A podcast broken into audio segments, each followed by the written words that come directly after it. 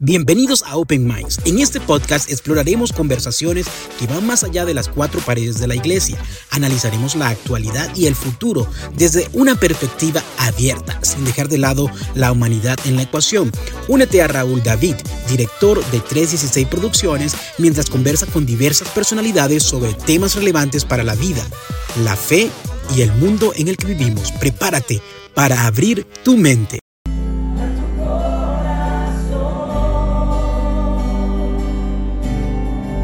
Arranquemos. amigo, cuéntame. Hola Tony, ¿cómo estás? Bien, aquí estamos. Es un placer. Primero, ¿Es primera vez que vienes a Medellín? Segunda vez. Segunda vez. Eh, la primera vez que viniste a hacer. Estuve con Young and Free. Ah, Young and Free, wow, eso fue... Hace unos añitos, antes de pandemia. Con Manderfield. ¿Sí? Eso fue el año 2016. Puede ser. Yo creo. No, no, más tarde, más tarde. Más tarde vino... Esa vez vino Tales, Roberto. Ok, ¿No? no, no. Fue Fue, después. fue después. el 18, 19, creo. Ok. Pero esa vez vienes a, Colombia. Obviamente Hilson, creo que para, para todos los que hemos estado en la iglesia por cierta cantidad de tiempo, digamos, 20 años o más, eh, y sobre todo la iglesia latina, Hilson ha sido la, digamos, la mayor influencia contemporánea. Eh, creo que en todo, desde cómo hacemos el servicio o el modelo de, de- de estructura de servicio hoy en día, eh, lo que llamamos producción, servicio, bienvenida, eh, aún los colores de, las iglesias, pero definitivamente la música creo que ha sido el, el, el que ha hecho que Hilson rompa todas las barreras eh, de idiomas, de países, de lenguaje. Y bueno, sabemos que ya Hilson hace un par de años comenzó el proyecto de iglesias, abriendo en Buenos Aires, abriendo en Brasil. Tú estás en... Sí, yo estoy plantado en Buenos Aires, Argentina. Yo me mudé desde Australia. Viví allí por 10 años en, en Sydney. Me fui a estudiar allí y ahí me preparé en la carrera de, bueno, de alabanza de oración. Después hice la carrera de teología, un poco más el lado académico. Y empecé a trabajar con todo el área de la música, con las traducciones. Y viví allí por 10 años y fue hace 8 años ya que nos mudamos con mi esposa. Nos enviaron desde Australia con Chris y Lucy Méndez, que son los pastores de aquí de Houston, Latinoamérica, y nos enviaron para ser parte del equipo eh, inicial que iba a estar abriendo la iglesia aquí. Así que he estado involucrado eh, construyendo nuestros equipos de alabanza, equipos creativos, partiendo de Buenos Aires, después hicimos en San Pablo, después hicimos en Monterrey, México, en Montevideo, Uruguay, y ha sido todo, todo un proceso y ahora más que nunca enfocado específicamente en lo, en lo musical, con, produciendo música en español y en portugués, así que enfocados en eso con todo. ¿Cómo ha sido el, ese, esa transición de que ya no sean los australianos tratando de cantar español a que sean ya personas latinas, obviamente con la particularidad de, de- del carisma, de, de la gracia de, de- dominar el español y poder fluir en español? Sí, sí, todo fue una evolución, ¿no? Todo empezó con, cuando empezamos en, en español no teníamos iglesia en Latinoamérica, entonces era con los cantantes originales y yo les hacía todo el vocal coaching para enseñarles la dicción, la pronunciación y todo eso. Más allá de hacer las traducciones también estaba produciendo todo ese lado. Y, ah, pero bueno, con el tiempo, cuando ya empezamos a tener equipos locales, eh, pues, eh, y, y ellos desde Australia empezaron a confiar en que, ok, tenemos gente que, está, que son latinos, que son locales, que también pueden hacerlo y como que nos pasaron un poco eh, la batuta, ¿no? El batón y dijeron, venga, ahora ustedes eh, ah, corran con, con esto, así que este último proyecto que lanzamos este año, algo nuevo, ya es eh, 100% con voces de, de nuestro equipo local aquí en Latinoamérica. Ese, ese iba a ser parte un poco de, las, de la otra pregunta. ¿Cómo es esa parte del proceso ahora ya? La parte, digamos, latino, latino incluyendo Brasil, Sí. latino slash portugués, eh, ¿siguen tomando las canciones de las bandas principales en Australia o ya están teniendo procesos de composición, de creación, de Ujú. un proceso propio? Amba- ambas cosas. Eh, el último proyecto que lanzamos era un proyecto con canciones traducidas um, y creo que eso siempre va, va- va a existir, ¿no? Porque hay una, hay una no sé si demanda es la palabra, una necesidad, un deseo de, que esas canciones estén en español. Entonces eso lo vamos a seguir haciendo, pero, pero también ahora estamos ya empezando a escribir nuestras propias canciones y creyendo que en un futuro bien cercano las podamos también lanzar como Hilson Español, canciones escritas eh, localmente por nuestro equipo. Eso es excelente porque creo que Hilson sigue siendo, eh, siempre trayendo una poca innovación y marcando un poco de cuáles son los nuevos sonidos hacia adelante. ¿Cómo ves el futuro de la iglesia latina, particularmente como, como adorador, también como pastor? Eh, ¿Cuál es la expectativa que tú tienes hacia la iglesia latina y cómo Hilson, eh, ya como una familia global, está contribuyendo a la necesidad puntual de América Latina? Bueno, yo creo que la iglesia en Latinoamérica es una iglesia que está más viva que nunca. Eh, en, en, términos mundiales, globales, se habla mucho de, de, como una decadencia quizá de la asistencia a la iglesia y todo eso, pero yo creo que el latino, que es una persona de, de, comunidad, de estar con gente, alguien muy relacional, creo que la iglesia va a seguir, va a seguir creciendo.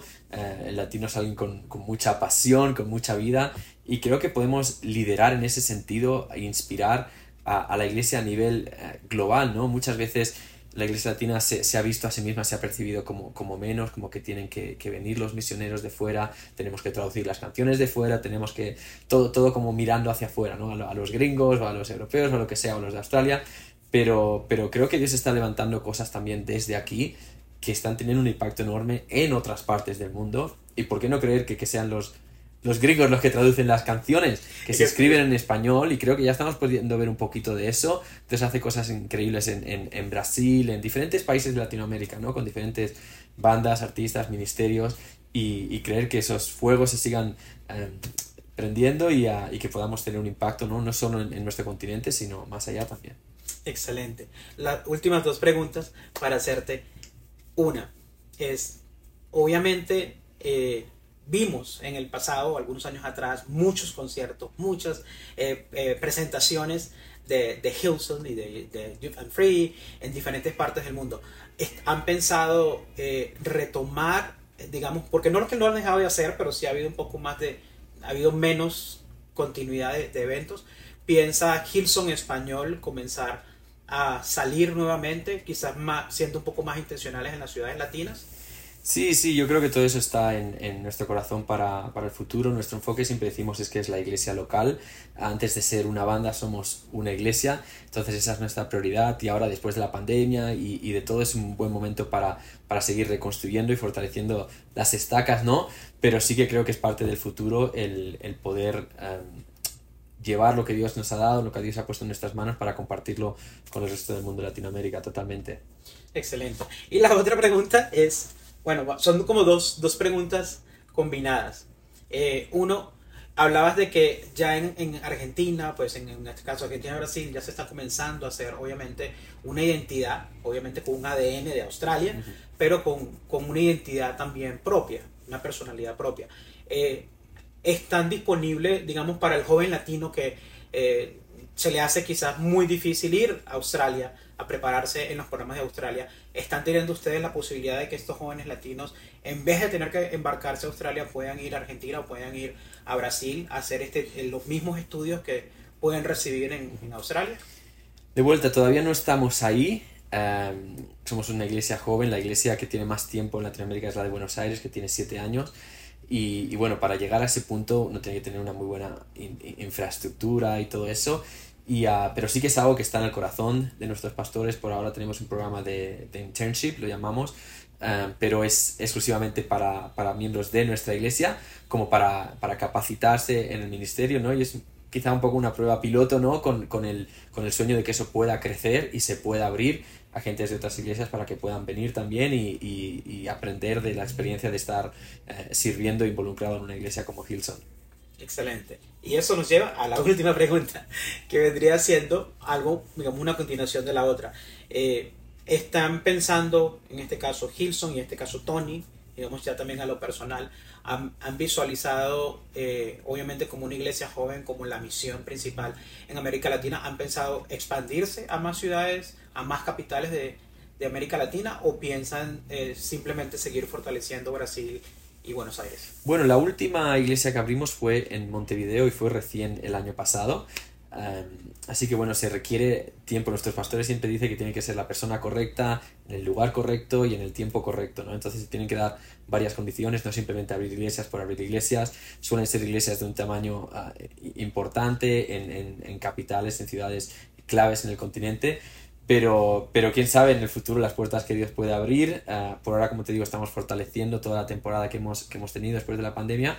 Pero el futuro es, es brillante y a, a ver los planes que Dios tiene. Posiblemente Medellín, Bogotá. ¿Quién sabe? ¿Quién sabe? Hace falta un Hilson acá, podría ser. Creo que sería interesante verla acá. Y bueno, finalmente quiero que des un mensaje ya como, como Tony, también pues obviamente como representante de Hilson. ¿Cuál es el mensaje que tienes tú para esta generación?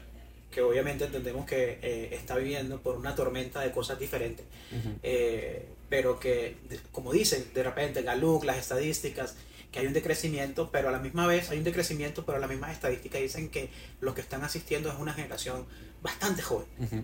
Entonces, ¿cómo, cómo es, ¿qué mensaje le dices tú a esos jóvenes y cómo motivas a que, por qué Jesús sigue siendo la respuesta? Sí, yo veo un hambre en, en la juventud por Dios si, si están cansados de algo es de, es de, la, de la, religión, de, del legalismo, de, la religión organizada, por decirlo de alguna manera.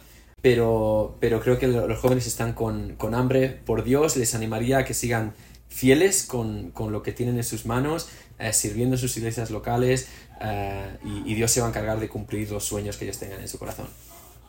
Excelente. Si este episodio te dejó pensando, te invitamos a compartirlo y a unirte a nuestra comunidad en 316producciones.com y en todas nuestras plataformas digitales. Tu apoyo es fundamental para seguir abriendo mentes y promoviendo conversaciones significativas. ¿Quieres ser parte activa de este viaje? Únete a nosotros en Patreon y PayPal para hacerlo posible.